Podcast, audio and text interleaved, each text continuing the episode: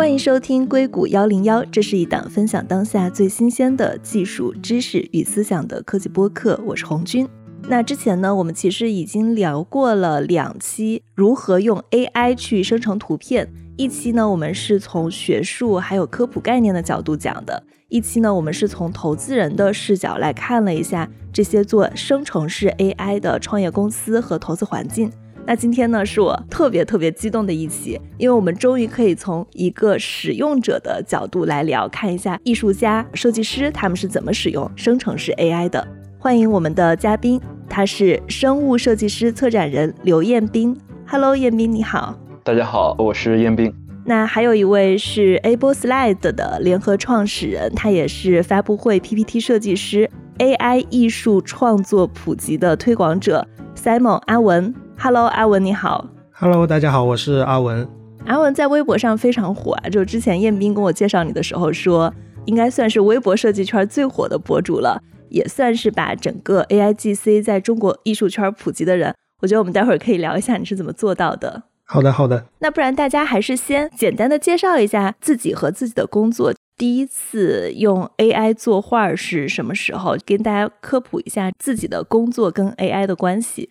呃，好的，那我先说吧。我其实是一名做生物设计，也就是说生物加设计的一个设计师研究员。AI 呢，也是我工作过程中一个很重要的一部分。接触 AI 最早应该是从去年，其实是在今年各种 diffusion、disco diffusion、stable diffusion 还没有火之前。去年其实有一个工具叫做 VQ 杠其实从那个时刻开始，应该是在去年十月份吧，然后接触就逐渐看着各种各样的创作者、艺术家，包括程序员这些科学家，在投入到这个领域里，产生出各种各样新的东西。在我们熟悉的这些模型，什么 Stable Diffusion 火之前，你就已经开始关注到这个领域，并且开始用 AI 作画了。对，因为我自己的背景就是做计算加设计，所以这部分新的信息都会蛮早知道的。你可以大概讲一下，比如说你第一次用 AI 的体验，当时你创作了一个什么作品吗？是这样，去年因为 VQGAN 刚出来的时候，它的体验其实跟现在用 Stable Diffusion 很像啊，也是你给一个 prompts，你输了这个文字之后，它会出一个图片。我当时是因为看完了一部电影，然后就输了一个小浣熊。后来出现那个小浣熊，就只有它的脸拼凑着其他几个脸，它并不是特别的具象，并不是像真的一个小浣熊一样，但是已经给人一种很大的冲击感了。就是我我只用输一个文字，它就能理解我什么意思。虽然 VQGAN 体验没有那么好，但是对于当时还没有看过这些东西的我来说，冲击还是蛮大的。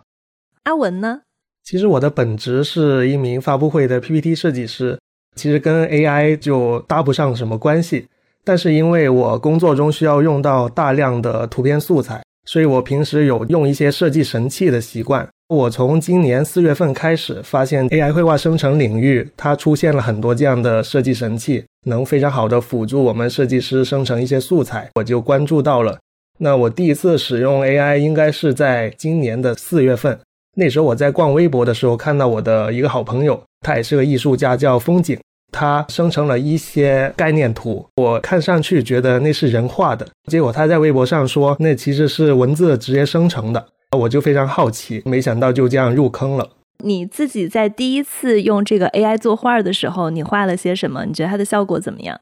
呃，我第一次绘画的时候，我画的是一个叫“星空下的向日葵花海”，我输入的应该是这么一个关键词，呃，当然翻译成英文，我那时候用的是 Disco Diffusion。当时我是非常震惊的，我看到那个生成结果从一堆噪点慢慢变清晰，然后最后成为一个画面的时候，我非常清晰记得那是凌晨一点钟左右，那个晚上几乎就没怎么睡，就非常兴奋。第一次看到的时候，你是觉得他画的太好了是吗？啊，对，因为我之前从来没有接触过直接从文字变成图像这么神奇的一个过程。我看过你那幅星空下的向日葵，就是我很难想象那个是你第一次画的图就那么美。嗯，是的，是的。其实我那时候也特别的鸡贼，我并不是整个句子都自己写的，因为 Disco Diffusion 上面它有一个例句，然后我只是改了里面的一些单词，其他就完全默认，然后就开始运行了。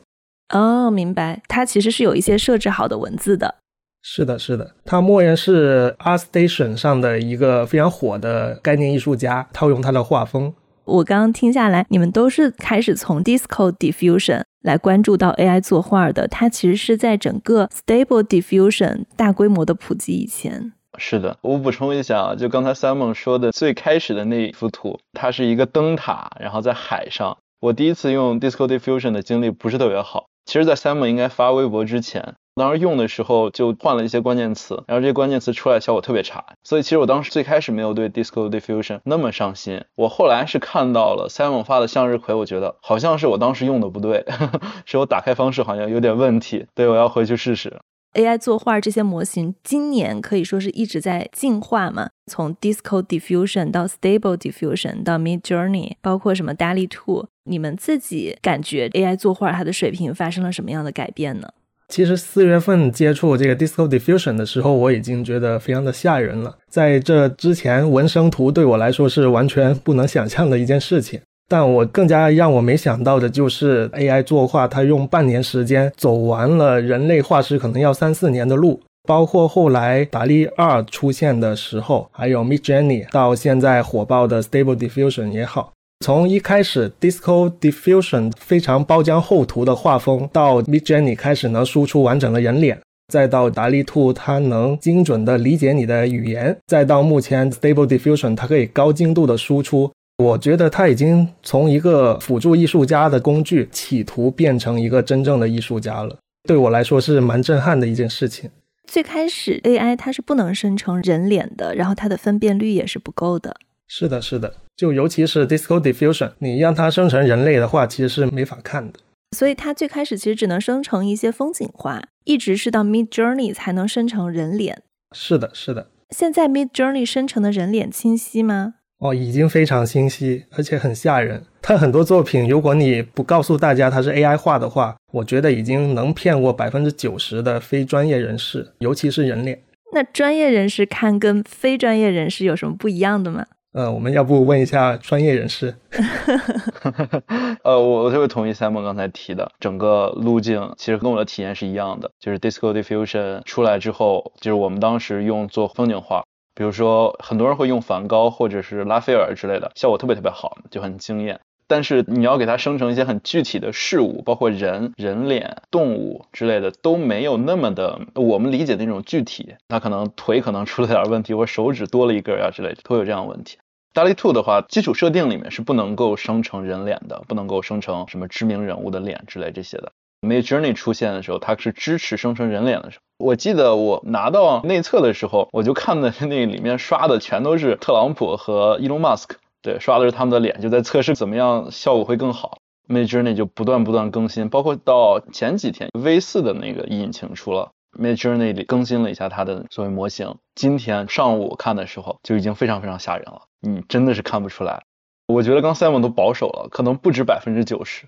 可能百分之九十八左右的人都分辨不出来那是不是人画的。至少如果我认为自己是个专业人士的话，我是看不出来的。Simon，你能看出来吗？比如说，我给你两张图，你能瞬间判断哪个是机器画的，哪个是设计师画的？在四月份的时候，我还是能很自信的啊，现在已经完全不自信了。而且曾经有两个在微博上很火的二次元的图灵测试，我觉得那两个测试也非常可怕。它让很多张 AI 生成的图跟人类画师画的图混在一起，让你去判断。啊，我自己做了一下，我最高分的一次好像只有呃六十多分。那其实已经过了，相当于那个图灵测试失败了。但是你很多次都在六十分以下。哦，对的，对的，这个还是很震撼的。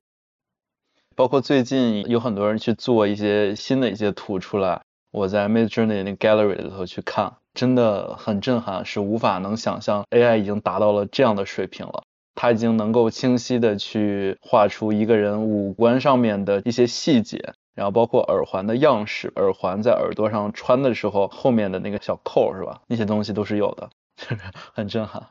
燕斌，你记不记得我们上次在讨论的时候，我说我有测试一个会作画的机器人，然后我一直都觉得 AI 它在描述这幅图的时候，它对作画这个手部动作，还有整个机器人画的是什么，它的呈现是并不清晰的，它很难画出一个非常具体的动作。后来你其实也有给我看，就是你自己生成的一张图，就是一个机器人正在画画，但是它的那个手部动作是比较奇怪的，它那个笔它并不是像我们人类那样就握在手上，而是它那个机器人笔看起来像卡在它的手中间啊。因为刚刚你们提到了它的进化，我不知道这种它现在是不是能比较清晰的呈现一些手部动作。我解释一下，当时做了这样一张图，机器人的手可能有点问题。我现在的一个理解是这样的，听起来会非常有意思。就是我去如果做了一张图给 AI 一个 prompts，让他给我这个图的时候，如果这张图效果不好，我不会认为是 AI 的问题，我会认为是我没有描述清楚。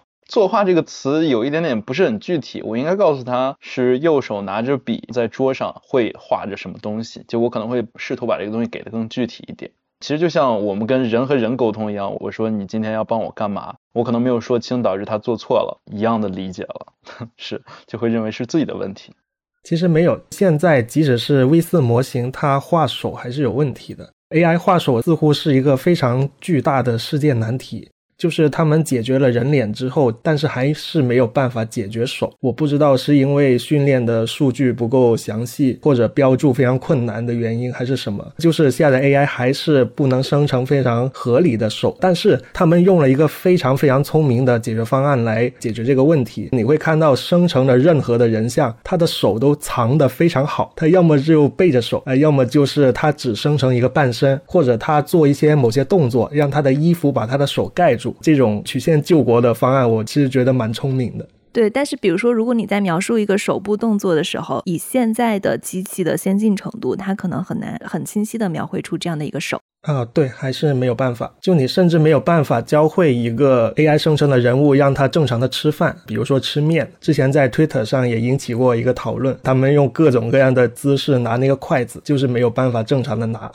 你们刚刚提到了，它现在可以很清晰的描绘人脸，然后有一些创普跟 Elon Musk 的绘画从 Mid Journey 流出来，所以 Mid Journey 他们是可以生成真实的人的绘画的，而不仅仅它只是诞生一个虚拟人物。我不知道现在政策有没有改，应该是可以的。有一个细节很有意思，就是 Daily Two 出来的时候，当时不是不允许这个嘛？然后就出了一个在 Hugging Face，就是另外一个平台出了一个叫 Daily Mini，它其实跟 Daily 没有关系啊，Daily Two 没有关系。然后很多人用那个工具来去生成各种各样知名人物的所谓的那种恶搞图，对，生成梗图。这是一个大家的需求，挺有意思的。创富跟马斯克算是非常知名的人物，我可以理解整个互联网后台的数据也会很多。那就假设，比如说我要生成一个不是那么知名的人物，也是一个互联网上有很多他的图片的人，现在的 AI 是可以生成的吗？完全没有问题，甚至生成你自己的朋友都可以。不过生成自己的朋友，你需要提供三到四张他的照片，得给这个 AI 重新训练一下，它就能记住你的朋友，相当于以图生图，对吧？不是，Google 出了一个方案叫 Dreambook，让用户上传三到四张照片给这个 AI，这个 AI 就会记住这个主体是什么。在生成的时候，你再输入这个主体的名字，主体就会出现。你甚至可以让它套用到各种场景啊，还有各种设计风格里头，它就相当于像数据源的一部分一样。这个过程中还有一个很有意思的细节，有一个人去用非常血腥的一个图，然后拿那个进行训练，讲了个所谓的鬼故事。啊，对对对，之前我打假过这个新闻，就是它其实是 AI 生成的图。对，就是有一个 Twitter 用户，他在 Twitter 上讲了一个鬼故事，说他在某一次生成里面发现了，每次生成过程中都会出现一个非常恐怖的鬼脸，他的形象非常的统一，长得非常狰狞的女的形象。他给了取了个名字，编了一大段故事，这个故事就传开了，说 AI 是不是有什么我们不知道的领域，在这个领域里面存在很多这样恐怖的图像。我顺着他描述的关键词，我找到了他的主页了，发现。那个人就是一个惯犯，他专门生成这些非常血腥恐怖的图片，他好像以此为乐，并且给他编了一个这样的故事。他是为了吸引流量，然后吓人。是的，国内的自媒体就信以为真，因为大家都喜欢听鬼故事嘛，一下子就传开了。刚刚其实我没有提到，AI 生成现在还很难生成精确的手部动作，比如说人在吃饭吃面。你们觉得还有什么是现在 AI 生成做不出来的画，只有人类设计师可以做的？我觉得更加科学性或者准确性的信息很难出现，甚至说作为一个细胞，我们就举细胞为例，细胞的一个基础的植物细胞细胞壁这个事儿，它可能都不是那么确切的，它可能没有那么的清晰。当然，我觉得可能也没有人去训练这些数据集了。我也非常同意彦斌的看法。AI 目前它表现出来能力，对一些非常精确的需求，它没办法完成。尤其是像科研这一类需要非常严谨的图像的，它是不可能完成的。你们可以讲一下它跟你们领域的结合，你们自己是怎么用的？觉得它是不是真的有用？那我先说，从工作流程的角度来说，它能够代替我之前很多创意的部分。假如说我完全是做传统设计这部分，我有一些想象，那我可能简单描述一下它，就能够给我一个视觉上的反馈。这个不仅关于你，也关于你的团队。你至少能给身边的人看一下你脑子里想的是什么。比如说，有很多的建筑师，他可以很快的用 AI 来生成表皮材质，视觉效果就会很好。其次呢，还会有很多过程中可以把 AI 套进去。我的一个理解啊，主要都是做呈现这个部分，它可以是小的，可以是大的，可以是概念式的，可以是细节的填充补充，让它更丰满，大概是这样的。所以你是不会完全用 AI 的这个图来去作为你自己最后的一个工作的呈现，而是它只是一个你构图跟想法的辅助的工具。对，如果我是一个插画师的话，它可能会很大程度上帮助我的导出，因为我本身并不是产出这个图的相关的人，所以它也并不是能在这些部分帮到我。假设我要快速的出一个海报，海报的背景有一些局部要调，那我很快就可以调。其实也有一些很 tricky 的部分啊。如果现在我跟甲方，假设我就接了一个项目，就要很快的出一个东西，我觉得这个不太好，但是确实是，比如说甲方不是那么了解你出了摄像头，他会觉得你工作量很大，这个可能对我来说也是一个解脱的一个方法吧。是，马上甲方就都了解了。对对对，没办法，有一点点时间差吧。对。那你的工作最终是呈现什么呢？非常多东西，我顺便简单介绍一下生物设计啊。生物设计它不是一个专业，重点就三个部分，一个叫来自生物学的设计，比如说我们用材料呀，会做一些真实的实验，去培养一些东西来取代我们现有用的不环保的东西，比如说我们拿菌类去生长，让它取代泡沫呀、塑料之类的，这是一类实体的。第二类呢，就是来自于生物学理解的设计，生物的一些行为，我们用 AI 的方式，是拿数据的方式来整理成一个模型，这个。模型可以模拟生物的一些行为，这些行为可能能够 mapping 到我们做的这个设计里。还有一类呢，就是关于生物学的设计，这个领域里面需要一些设计师参与他们的过程中，比如说论文的图，这个是我们需要来帮他们来做的。之前韦伯望远镜不是拍了照片吗？是黑白的，它其实是数据。后期我们看到图都是上色的，这个上色其实是很大一程度是有一些视觉的工作者参与其中的。那我们其实就像生物学里面的那些人一样。生物设计目前最主要的客户是服装的品牌，这些服装品牌在努力的想要换掉自己之前不环保的材料，换成一些新的，就是我刚刚说的第一部分，我们去培养一些东西来测试它的性能，看看它能不能替代这些，相当于做一点点研发的工作吧。阿文呢？我这边 AI 帮助到我本职工作真的不多，我都是业余兴趣玩的 AI。我的本职工作就是做发布会的 PPT，PPT 设计很多素材，要么是客户提供的，要么是我们会去一些版权图库里面下载这些图片。AI 真的说要帮到我的话，它可能就是帮我生成没有版权问题的图片，能替代掉一些设计素材。我平时用 AI 都是用来做个人设计，发布在社交媒体上的设计练习。这个时候，我对 AI 是有两种使用方向的。第一种就是纯拿 AI 生成的图来做设计参考，或者做一些构图上的参考，这种能快速的帮我出很多想法，我再细化这个想法就 OK 了。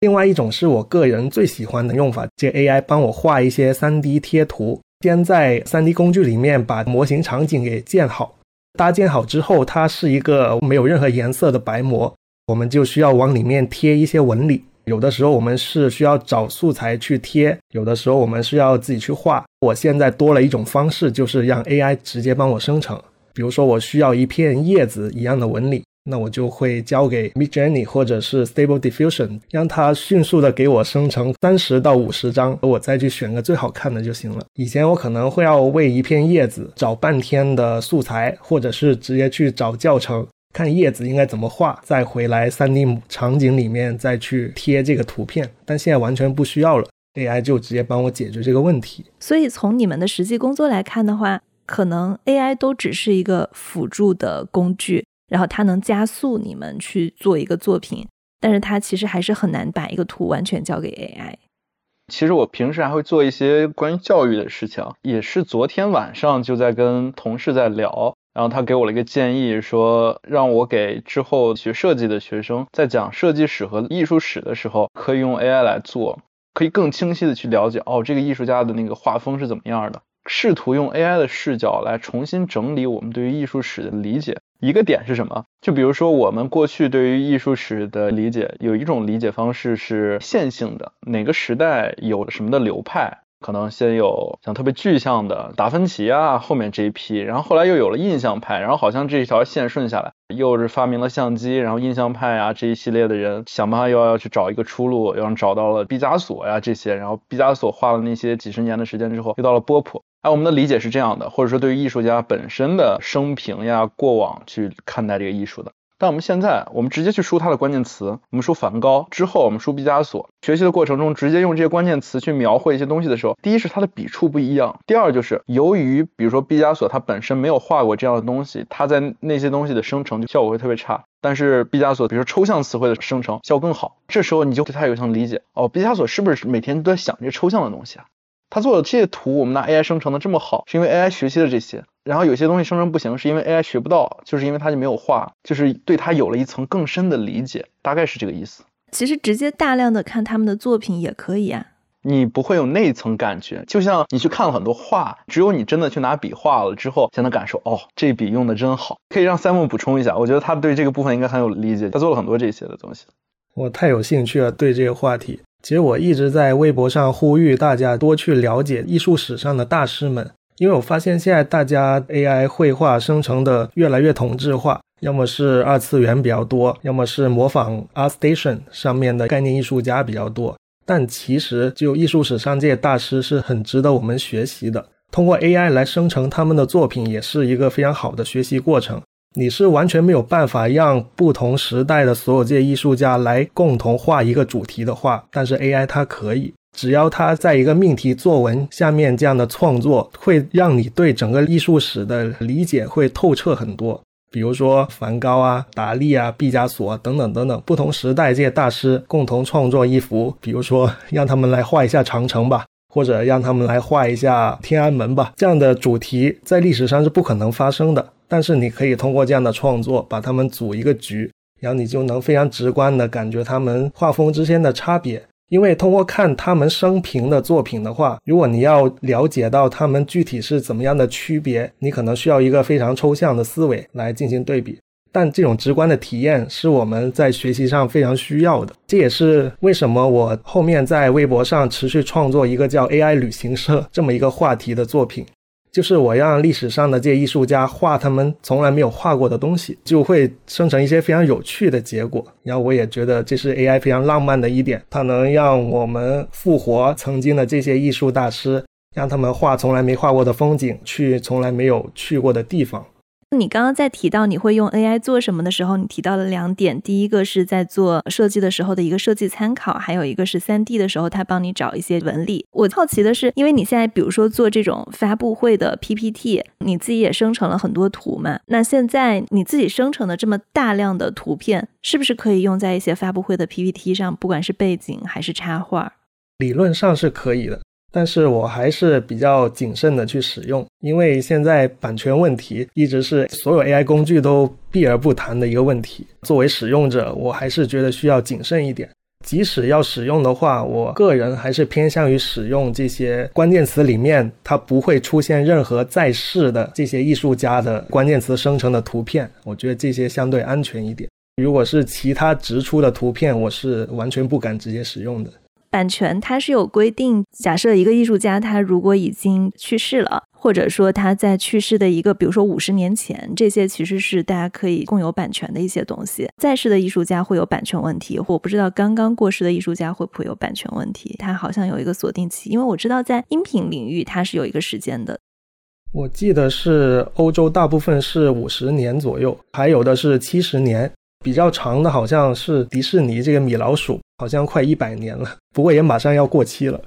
呃，有一点我想补充一下，一个是因为我其实前两天也仔细去看了各种各样的一个版权的说明，他们其实有的也没有说太明确，基本上就写可以可以商用或者你可以用啊之类的。但如果要更严格的角度来看的话，刚说的那个点就是以现有的著作权这个要求来规定这些，在一定程度上是可行的。比如说有些艺术家过世五十年，有些地方是过世七十年，这种使用是可以的。还有一个，如果我们换一个方式来理解这个版权，可能会更好理解一点。我们把它理解成为一个人，比如说你委托了一个人，AI 就委托了就是一个人，你委托了他让他给你画画，他给你画了一幅梵高的画，你觉得他没有版权问题，但是你不太会用。一个主要的原因是我们只需要一个梵高嘛，其实，在一定程度上是这样的，就我们需要有那种特异性。比如说他用了一个东西，他可能根本没用那个关键词，假设他压根没用三宅一生这个关键词，但是他用了一个所谓三角形这样的一个符号，然后三宅一生其实有一些他用了三角形的那些包呀之类这些设计，你看到这张图的时候，你其实就不会用它了，你需要拿这样的一个角度去评判它，而不是说那张图那种严格意义上来说是不是符合版权或者不符合版权。还有一个点啊，也挺有意思，可以换一个角度来思考，因为 AI 诞生不到一年的时间，把它推到一百年前，跟照相机诞生的那个时刻非常非常的像。照相机刚诞生的时候，建筑能不能拍？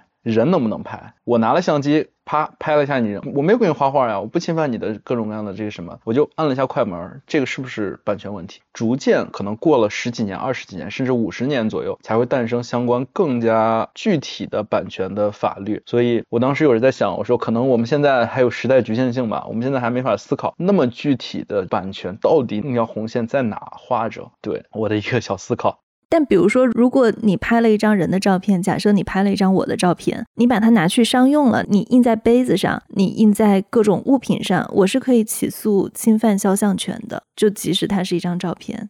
是，但是在照相机诞生之初的那个时候，还没法那么确切的来判定，法官也不是那么清晰的知道到底怎么样。所以其实把我们的时代推到那个时代，你就能理解现在在那个模棱两可的这个混沌之期吧？对。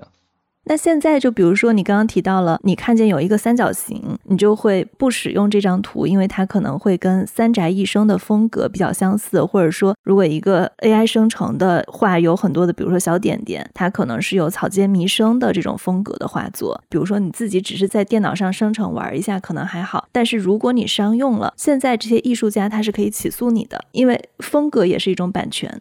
对，我觉得理论上来说是这样的，但有时候我会把它放到一个社会的角度来用。比如说，我是一家公司，我用了这张画，从各个角度看都不合理，不管从市场的角度、版权的角度、它的消费者的这些角度，其实都不合适。大家都一看就知道啊，你这个是抄谁的或者模仿谁的？你说这是 AI 画的，你这说不过去的，对吧？那比如说用梵高、达利这种呢？那就看具体的那个需求了。我们如果按照刚才说，版权已经过了五十年、一百年或一百五十年了，那用起来理论上可以，但是你这个故事怎么讲呀？你说这是梵高的星空怎么怎么样画出来的？你这个没法圆这个故事，除非说我说我跟梵高的后面的这个什么基金会合作了，做了一系列梵高这些东西，你做是可以的。但是如果你没有这些框架，你就光做了一个梵高的，从设计师的角度来说，它也不是很合理，对吧？就是一张图凭空出来。就是设计师还是很讲究师出有名的，你们会特别注重原创这件事情。对，可能是的，注重那个目的性、原创，然后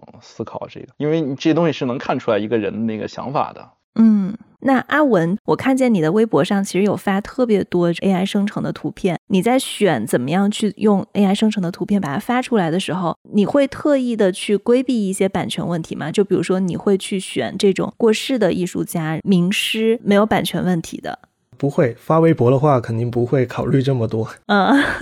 因为我发微博就是怎么好玩怎么来，就怎么样才吸引到更多的人玩这个 AI，我就会生成这样的图。而且不知道你有没有留意到，我每次都会署名，我给自己的角色定位为人类助理设计师那一栏，我都是写 AI 的名字的，因为我清晰的知道那完全不是我的创作，我只是给了 AI 一个关键词而已，更多的工作其实是 AI 它去完成的。我在整个过程中，我并没有体会到创作的快乐。这个怎么说？因为我没有参与啊。我只写了一句话，它就出来一个这么好看的画面，这会让我觉得我跟这个好看的画面关系不大，所以我没有感到任何的快乐。这跟我自己一笔一画的去画一幅画，或者一个元素一个元素的组成一个画面，这种感觉是完全不一样的。成就感上，它就不是一个量级的。我不知道现在在你们身边的圈子里啊，就是在艺术家、设计师的圈子里，因为彦斌你在伦敦，然后阿文你在北京，你们周围的人有没有发现一些 AI 的赚钱机会？这可能是一个很俗的问题，但是我是想看一下它到底能落地的应用会有哪些。前两天刚看到，国内有家 AI 公司，它和一个做笔记的公司合作，也就是说你在做日记、写日记、做笔记的时候，中间可以生成图，更 to B 的一个合作方式。我一直觉得 to B 的方式是更合理的，在有些过程中穿插着这个部分，就像当时 Adobe 的发布会出了一个视频，那视频就是说他们把那个 Stable Diffusion 融合进去了，做了一些什么东西，然后你可以在里面直接生成。然后还有一款软件，我觉得特别厉害，叫 Runway。Runway ML 啊，就是它也参与到了 Stable Diffusion 的那五家中间的一家，就是 Runway。它的过程就是把这些生成呀，甚至涂抹呀、修改呀，融合到它的视频剪辑软件里。就这种在工作流上进行更新，这一定是第一是很有价值，第二是一定能挣到钱的。当然，其他的你要说个人的角度啊，能挣到钱的，那当然我身边有很多 NFT 的艺术家，但他不会，绝对不会直接只拿一张图来卖啊，他一定是把这个东西穿插到自己的工。工作流程里，比如说 NFT 有一个头像式的这种，那要生成上千张，我可能会做一些东西，做一些 3D 的东西，但这上千张的区别也会有一些 3D 建模的东西，但是背景这个事儿怎么办？AI 可以来做，那 AI 是不是帮助挣钱了？那一定是。还有就是优化到有些流程里之后，给有些小的项目会省很多钱，这个其实在一定程度上就是 AI 挣的吧？什么叫做 NFT 的背景？就是说你说主图是他们自己设计的，背景是 AI 设计的。对，就比如说那个环境的背景是拿 AI 的生成的图，再进行一些 editing 之后做出来的，就这样的东西。OK，理解。阿文，我这边留意到身边直接把 AI 拿来商用的其实并不多，无论是艺术家朋友还是公司。但我倒是听说过很多挺有意思的工作流，就跟我刚才做 3D 模型的是类似的。他们开始在他们的整个工作流当中，试图让 AI 参与某几个环节。比如说，游戏公司它可能会用来画一些小图标，或者是做一些游戏背景的这么一个铺垫，这些也能为他们省的很多时间。我觉得也是省钱的一种吧。国内的这方面的应用，我觉得相对保守一点。我注意到你们在说的时候，其实都是生成背景，不管是图的背景，还是游戏的背景，或者只是说游戏的一些道具跟一些小的图，而不是主体。它是生成能力有问题，还是因为你们刚刚提到的版权的问题？我觉得更主要是版权的问题。还有，如果是设计师，还有艺术家，他还会有一种原创洁癖吧？我觉得我跟彦斌都挺明显的。对，因为你们是设计师跟艺术家，我不知道在工业化生产中，大家是不是更讲求快速要结果？因为它会潜在出很多问题。其实也不是说精神上我们一定要这样，这些东西它后面带来的是可能很大的风险啊，金钱的风险或者什么，那这个险不应该冒，所以就会趋向于保守的这种感觉。我看见之前也有一些艺术家，他们其实已经在声讨 Stable Diffusion 了。就现在 Stable Diffusion 它的数据用的是德国非营利组织叫 Lion，就是一个大规模人工智能开放网络的数据，然后用他们的艺术作品去训练 AI 的数据，最后就有一些艺术家。你只要在里面输他的名字，然后再输一些关键词，可以产生跟他风格非常类似的一些作品。从专业的角度，因为你们在专业的圈子里面是非常熟悉版权的，你们可能是不敢用的。但是我想，可能还有很多普通人，他们就是默默的用了。比如说，他们以前去买这些艺术家的画儿，然后挂在家里，现在他们是不是可以用 AI 生成一个画儿，打印出来挂在家里？就还是有很多问题存在。是这个是完全可以，甚至包括后来很多人在用 Disco Diffusion 和 Daily Two 来做延伸 Out Painting 这种，那其实也是就直接用了原作然后去了画。那你说 你还会去买那个它的纪念？我觉得这个纪念品或者是很多相关这些画作呀什么，它还是有一些别的属性的，就是艺术家自己亲笔来做这个属性还是会有。然后我们虽然做了有更加平价替代品，但这个平价替代品是没法取代。那个所谓稀缺性的社会性上的稀缺性，对。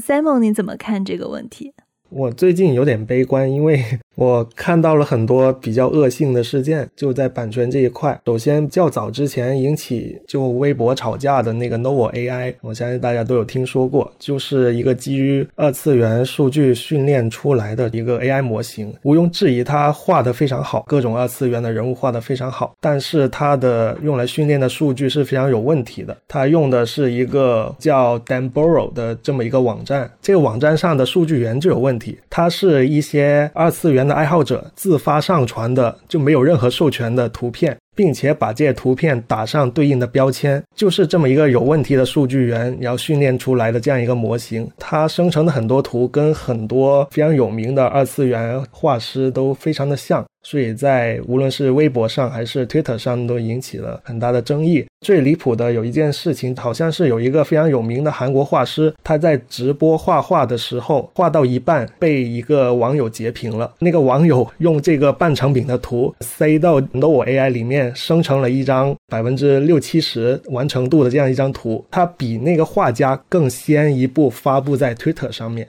就非常挑衅的一个行为。然后那个画师去维权去什么的，他还挑衅那个画家说：“这张画是我先发的，我比你先发。”所以这个就更难界定了，对吧？我觉得这个对艺术家的伤害很大。对，那个画师估计是以后都不敢再直播了。还有另外一个，就是最近在推特上很火的，也是我开始时候提到的那项技术，提供几张图片就能让 AI 记住一个艺术家的风格，或者记住某一个主体。其实这项技术的门槛非常的低，它能让一些不怀好意的人就拿这项技术去模仿一些在世的艺术家的画风。其实现在已经出现了很多了，然后也是艺术家们声讨这个 Stable Diffusion 的其中一个原因吧。但是他这个模仿的作品应该也是不能用的，就是他一旦商用，他是会被起诉的。嗯，是的。但对艺术家来说，这是一个非常困扰的事情。就是可能你的伪图到处都是，而且这群人还会去艺术家底下去叫嚣，说你看我现在也能画的跟你一样的。嗯，好烦呐。对，就很多这样的人，这确实都是很多很多的问题。刚刚我们在提到，就是它具体可以应用到哪些方面的时候，是基于它现在的水平。你们也看到了，就是今年这几个月它的整个在绘画跟清晰度整个水平的提升。当你们觉得它水平提升以后，就是我们假设啊，把时间拉得更久一点，站在未来的角度去想，现在你觉得这个生成式 AI 它具体的以后还会有哪些对艺术家跟设计师的一些应用场景？我觉得 AI 未来会成为一个非常基础的设施，所有人不会再对它像现在那么的惊艳。比如说，我们现在不可能去惊艳一个照相机一样，就未来大家就会对它习以为常了。而且，呃，元宇宙概念现在很火嘛。但是我觉得 AI 才是元宇宙其中一个非常重要的基础设施，因为我们老是去构想的、去吹捧的那个元宇宙世界，听起来跟我们非常远的一个原因，就是我们觉得它里面要构建出这么真实的世界，你可能需要投入很大的开发者或者设计师，包括具体到里面的真实事件的树的建筑的建模啊，真实世界的各种的还原。那在未来，我觉得这些都会交给 AI，它可能随随便便一两句话就能直接生成了，这会变成一个非常习以为常的事情。对你刚刚提到你的 3D 建模，包括用 AI 去做纹理的时候，我当时想到的是，这个就好适合元宇宙的场景，对吧？元宇宙其实就是一个 3D 的场景。对对对，元宇宙的话，它可能会完全颠覆现在的建模过程，因为现在已经出现了很多篇非常优秀的 Test to 3D 这样的论文了。就是直接文字就能生成模型，你甚至就能直接跳过建模的那一步。是我们能不能选一张你们最满意的生成式 AI 做的照片，然后你们给一下你们的 prompt 词，就提示词，看看你们的提示词下生成的这张照片是怎么样的。然后你们如果那个提示词不是一次性生成的话，也可以讲你们中间的一些修改过程是怎么样的。那我就先讲我这张吧，你到时候会贴在后面对吧？对我到时候会把你们讲到的这几张照片放在我们的 show notes 当中，听众可以对着我们的 show notes 来看一下你们的提示词。OK，我当时做这两张图的时间应该还是蛮早的，我是刚好挑这两张比较能够符合，又是我自己的专业，然后又是有一些我想提到的一些观点啊。这两张图它的提示词如果换成中文，就是一个关于 Gigputing 的专利画，船底座星云，然后有一个画家叫 David S. Gussell，詹姆斯韦伯，然后微观摄影、天文摄影，冒号零点五 High Resolution Blur 之类这些。特别是 AI 生成这些作品，我觉得它的瓶颈不在于 AI 的瓶颈，在于我们人的知识的瓶颈。我们知道那些画家之后，我们就能用这些东西。但你如果你不知道，你就永远用不了，然后你永远不知道。这里面我提到的一个点就是那个 GAG 蛋白，它其实是一个很生物学的东西，叫组特异性抗原，它是一个病毒学的名称。我为什么用这个词？是因为这个词我在 Google 上都搜不到它的图。电竞拍的图完全看不清这个东西，只有一些画的可能还不是很清晰的一些东西。我就想说这个东西能不能生成，结果它生成出来了。它的结构特征大概是这样的，因为它本身也就是一个一组的这样的一个抗原，就是一个结合的结构，所以它其实把这个东西表现出来了。这样的一个微观的世界呢，又特别像是韦伯望远镜拍到的船底座星云，代表着宇宙的诞生呀这样的一个特征。其实微观世界里很多这种结合组织都是这样的。所以就用了当时想到的太空，然后又是生物学的东西结合在一起出现的。然后这张图其实就想体现，一个是因为我做生物相关的，所以就知道很多这些专业的词汇。然后这专业词汇其实对于 AI 来说一样，你所有的词给我都是一样，我都照样给你生成。然后上面的我刚提到那个专利绘画这个词，就是我从这样的一个社区里学到的。包括科学插画家那个 David S. Gussell 那个人非常非常厉害。他的东西都开源了，他之前给 Nature 画封面的，然后他的作品的画作全是开源出来的，就是所有人都可以基于他训练或者怎么样。其实我也是主要是用了他的个人的名称啊来做传递一个开源精神吧。我觉得开源这个事儿也还蛮重要的，虽然很多艺术家是靠作品来吃饭的，但有些东西对于更广泛的人来说是有贡献的，就是开源。我觉得你这一段文字的整个的专业性都非常非常的高，而且我其实看到你的这张图跟你刚刚的描述的时候，我觉得最震撼的一个点是你的想象力，你会想到用韦伯望远镜的图去做出一张跟生物相关的照片，就是你提到其实整个宇宙世界跟微观世界它的相似性是非常高的，这个想法还是蛮震撼的。另外，你刚刚也提到了 a patent drawing 专利绘画，这种专利绘画，我看见你的那个解释啊，就是它其实是相对客观的描述一个物体的特征，就可能真的是对于一个像你们这种专业级的玩家，你需要了解非常多的描述词的特征，然后艺术作品的风格，就比如说你刚刚提到的那个 David Gussell，还有你的想法跟想象力。对，上次我跟进聊过这个事儿，我就说很多人在接触了 AI 绘画之后，可能两三个星期之后就到了一个所谓的倦怠期，就觉得，哎呦，我好像 AI 也就这样吧，就画出也就那样，就是大家一个心理。这个心理好像有一点像那些历史上有名的画家在自己职业生涯前半段出现的问题，就是他画了可能五六年、七八年，画的很好了，突然觉得失去兴趣了。但是人工智能缩短了这个时间，让你在三周之内或者是一两周之内就能够感受到这个事儿。那在这个过程之后，你应该怎么办呢？应该试图思考你自己的特异性在哪儿，你自己对哪些东西的理解啊，或者是认知会更深。AI 就是来帮你去把那些认知再突破出去的。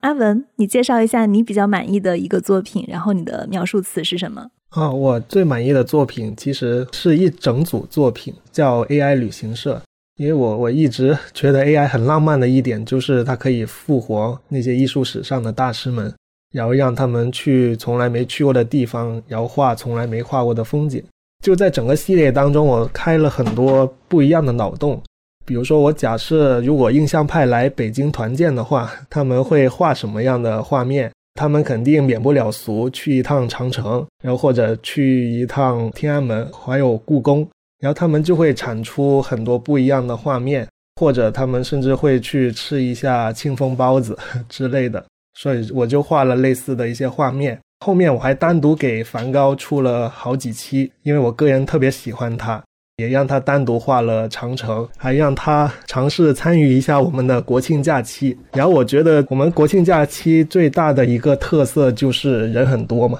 高速上非常的堵，也是生成了类似的画面。你会看到我所有的这些描述词都是非常的短，非常的简单的。因为我觉得现在的 AI 模型已经对我们的人类的语言理解已经足够好了，所以我只需要找对了艺术家，其实我不需要跟这 AI 呃聊太多，它就能 get 到我想要的画面。所以我所有的这些描述词里面只会描述画面中有什么，我当然不会直接输入一个梵高的国庆假期这样子，我只会输入一个地点，比如说长城，它有很多人，它是梵高画的，这是一张油画。那我就产出了很多类似的这些画面。除了印象派之外，我还很喜欢一位浮世绘画家叫川濑八水，也让他去了他不可能去到的一些地方吧，算是。比如说，我让他去了一趟欧洲，就试一下让画浮世绘的画家画这些欧洲的人文和风景会长什么样，然后就有了他去意大利还有去希腊的这一系列。包括我后后来又邀请这个透纳，他来我们的三峡啊去看了一下长江画出来的画面，我也觉得挺震撼的。最震撼我的点就是透纳的画风，它居然跟水墨画它有点相似的这种意境。反正我个人就很喜欢这几组生成作品。所以你的关键词其实就是对画作的一个你具体想要它生成场景的一个描述，是非常非常短。对，而且我看了一下，就是在视觉上是非常好看的，而且我觉得它完整度很高，很清晰啊。你是用 Mid Journey 做的哦，Stable Diffusion，我看见了。嗯，对对对。现在比如说你自己用，你觉得 Mid Journey、Stable Diffusion 还有 DALL-E Two 哪些会比较好用呢？就你会更偏向于用哪个模型？我之前一直在我的分享里面就只推这三个，因为我觉得现在无论是艺术家还是设计师都必须要会这三个里的其中一个。然后我主推的其实是 Midjourney。因为它的生成的图的美感是最高的，所以是我最推荐的一个工具，而且它非常的稳定，并没有像 Stable Diffusion 这样非常的追求一些新的功能，非常 fancy 的功能。就到目前为止，Midjourney 它的功能不多，它就把所有的精力放在如何生成出一张特别好看的图这件事情上，所以我觉得它很踏实，也是我最推荐的一个工具。从你使用者的感受来看，你觉得为什么 Mid Journey 它的图是最好看的？是他们特意有在设置参数的时候去做这种美学的优化，还是其他的什么原因？因为它的底层模型用的都差不多，对吧？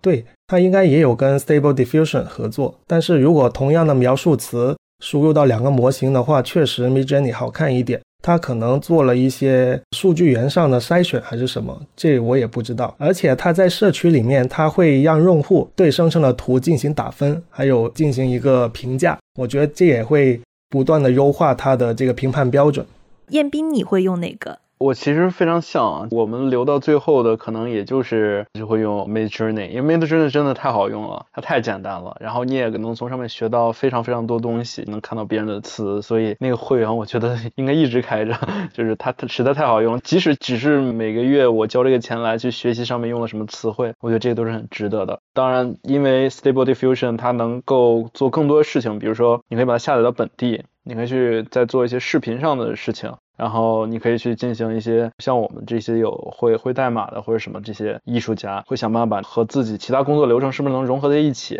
比如说我给他再套上一个之前流行过的这种模型，比如以前的叫 Style Gun 之类这些东西，我加上它会不会又有一些别的东西？就可能会有这样的串联在一起。所以我可能最终也就是留下来这两个工具。对我自己反正也是试用了几次，我觉得我好像也比较喜欢 Mid Journey，因为它生成的图确实就是最好看的。也足够简单，对于普通人来说很友好。对，尤其是这个 V 四模型，我个人挺推荐的。但是它有时候生成结果好到让你有点害怕，这真的没有版权问题吗？而且 V 四模型是我见过 Midjourney 这么多版本模型里面水印最多的一个版本，就生成的图里面它会带水印出现的概率还非常的高。啊，这个太搞笑了！他们是不是还没有优化好？我也不太清楚，可能 AI 觉得那张图的右下角就必须有个什么东西，也不一定。对，就 AI 比人类更加有版权意识，它也想要署名。所以你的这个水印，你指的是正向的，而不是说它无意间出现了这样的一个东西。没有，主要是我不理解背后的技术，我也不知道它是个什么。你可以举个例子吗？比如说一个什么样的水印呢？长得很像一个艺术家的签名或者一个网址，但你看不清具体是什么样哦。它就有一坨东西在一个角落上，但每张图都不一样。对对对，是不一样。我也出现过这个事儿。我我之前的理解，它就是 人工智能自己的签名。因为我之前有一次做过一张图，然后给别人发，让他看一下。他说：“哎，底下这个签名是怎么回事？”当时那张图可能没有出好，他可能已经底下签的就像一个人名了，就那种花体的那种。然后我说：“怎么回事？”我说：“这个人工智能自己签的吧？”他觉得我给别人看之前，他要自己署个名。阿文，你在北京，你有用过一些比较好用的中国的纹身图软件吗？用过一个叫 TiMat，这也是我好朋友的团队开发的一个工具，确实效果很不错。最近融资好像也不错。你觉得中国的软件跟海外的它的一个差距在哪里？可能是对中文的理解上不一样吧。现在好像国内出了很多对中文语义理解还可以的这样的 AI 模型。我觉得它搭配这个纹身图的话，可能会输出一些更好玩的东西，比如说更符合中国的诗词描绘的这样一些画面，可能会理解的更透彻，不像翻译倒了好几次意思之后，那个意境就完全消失掉了。所以你觉得主要还是语义理解的问题？那比如说在画质、清晰度、细节的表现能力方面呢？我觉得大家已经卷到一个势均力敌这样的一个程度了。画质和清晰度，大家都是非常优秀的，不再像以前 Disco Diffusion 时代的那时候那种包浆厚涂的感觉。现在大家都能做得很清晰，这个点我还蛮震惊的。就是我开始会以为，比如说你的训练模型参数的不一样，最后你拿到的这张图，它的清晰度跟可控性是不一样的。但是现在来看，从你们的描述看，中国软件这些的技术瓶颈，反而是在可能是自然语言处理上，怎么样去更精准的理解一个意思。背后很大原因可能也跟 Stable Diffusion 开源之后的影响有关吧，因为很多国内厂商也是在 ST 的基础上做一个封装和优化。对，其实还有一个问题是，彦斌其实是从当时我们做两期 AIGC 的播客来联系我的。就是你在联系我的时候写了一封很长的邮件，就是你讲到了其实之前在整个 Stable Diffusion 诞生以前，用 Disco Diffusion 的那段诞生前的历史，以及行业里面的一些重要人物，他们是怎么样去把 AI 带入艺术家的圈子里？你可不可以跟大家聊一下，就是行业里的几个重要人物？因为我刚刚前面提到，我说我是在去年的十月份接触到 AI 这个行业，然后看到 VQ 干这些，然后在去年的十一二月，应该是在十二月份左右，当时呢有一个人叫 Simona，他有 Twitter，他是作为所谓的带头人吧，做了 Disco Diffusion 的 V 一版本，然后后来呢和他一起搭配的比较多的一个人叫 Grand Mill。这个人呢，也是在其中的后来的几个版本，特别是 Simon 刚说的四月的那个叫 V 五点二或 V 五点一那个版本，是 g r a n d m i l 做了很大的贡献。当然，其实整个过程中各种版本中还有一些其他人，有一个叫 Alex 的，还有什么这些都会有参与很多。他们这几个人的一个特点呢，就是他们都不是专业的所谓数据科学家或者是人工智能科学家。我去翻他们之前的 Twitter，也是这一部分的艺术家。所以我当时一直在想的一个点就是说，其实像对于普通人能够接触到的这个 Disco Diffusion 来说，它的核心推动力真的是艺术家和会编程、懂人工智能的这批艺术家来把它推动出来的。而且很有意思的就是，刚我提的那个 Simona 后来加入了 Mid Journey，Grand Mill 后来加入了 Stable Diffusion，对，也就是还在这个行业的最前沿，咱努力吧。他们最开始相当于是 Disco Diffusion 这个模型的贡献者，同时也是 Twitter 大 V，他们的推动让很多的，比如说你是在 Twitter 上看到的，那可能跟他们自己最开始做的这个事情在小圈子里的传播是有关系的。对他们最开始是有一个圈子，但这个追溯到最早，我那天去找了一下，没找到。我就说他们一月份、二月份其实就有一些人在讨论了。后来逐渐这个圈子大了，但其实我看他们之前的那个粉丝量也不是特别多，他们当时也不是特别大的大 V 啊，其实没有塞蒙多了，没 有没有，就是他们那是，当然那些人很厉害，但是 Twitter 上粉丝量也都不是很高了，但东西做的太惊艳了，就让大家很震惊。在那个之后，我觉得这两个人很伟大的一个事儿是什么？他们在 V 五点二这几个版本后面就出现了很多人去训练自己的那 diffusion。他也会去转很多人的发那些东西。我当时用过一个是做那种叫 science fiction，就是科幻类的作品的那个人，我看他的东西也是从这两个人那儿转过来的，所以他们还是真的很开源精神的。我觉得他们好像还加了很多其他贡献者进去后面的版本，就很多贡献者他对 Disco Diffusion 优化过，比如说生成视频更加顺滑，他把他们的功能拿过来放在贡献者列表里，放在整个模型的最前面。就开源世界真的非常美好。对，而且你知道当时还有一个特别有意思的事儿，我当时最开始发的时候，我推特上的是中文名，我发了之后他就关注我了，他关注我之后就转发了我东西，然后我当时好开心呀，我觉得天呐，这个我看到他东西那么厉害，然后这个人还回关了我，还蛮有意思的。对，包括其实你提到之前那个 Nature，他给 Nature 画封面图的人，把他的所有作品都开源出来了，我当时还是蛮感触的。还有一个很重要的历史，就是有一家公司叫 Runway ML。其实我前面有提过，它是家做视频的，然后把这些数据流用 AI 的 API 放进来之后，可以直接来调用，然后在视频过程中，比如生成背景呀，或者说抹去一些东西之后，生成一个新的图像在中间。然后这家公司呢，它从一八年开始就一直在做人工智能艺术相关的贡献。当时不是做视频，他们就是在做了一个数据库，一个你可以用简单点击的。方式就能够使用各种各样的干的生成模型，你可以用自己的图片去训练它。后来这个事情可能不赚钱，后来在一九年、二零年的时候转型到了线上的视频处理上。在这个时期，他们跟后来这些 Stable Diffusion 的创始人，然后和德国的慕尼黑大学、海德堡大学，主要是他们这四家参与在一起来去做的那篇论文，就是 Stable Diffusion 的那篇 paper。其实那里面的一个核核心贡献者是 Runway，Runway ML。然后 Runway 呢跟 Stable Diffusion 两方的关系特别好，我能看到其实两方创始人经常互动呀之类这些的，所以 Runway 是一个被低估的公司，我觉得它还是很厉害的。包括他的工作流，其实你们有看到很多图，包括之前的播客的嘉宾有提过一个人，就是说那个换装的视频，我不知道你记不记得，有个亚裔的一个女生走在街上，衣服一直在换，她那个就是拿 Runway 来实现的，那个是用 Stable Diffusion 来去做的一些服装生成，然后用 Runway 进行类似渐变的一个效果实现的。他们现在还在做这种生成式视频的部分吗？还在 Runway 这家公司也确实是因为 Stable Diffusion 之后，我觉得他们的现在注册量变得很大，也扩容了很多，所以他们其实是个线上的编辑器，体验呀或者什么，其实很依靠于有实力去制备一大批的显卡这些东西。我觉得他们现在体验比以前做的好多了。对，确实训练数据算力很花钱。那阿文还有最后一个问题啊，就是你在分享这个生成式 AI 的内容以前，已经是一位微博大 V 了吗？呃，算是吧，因为我可能出道的比较早，我一开始是分享 PPT 教程而成名的，然后最多人知道的我的一个教程也叫我懂个屁，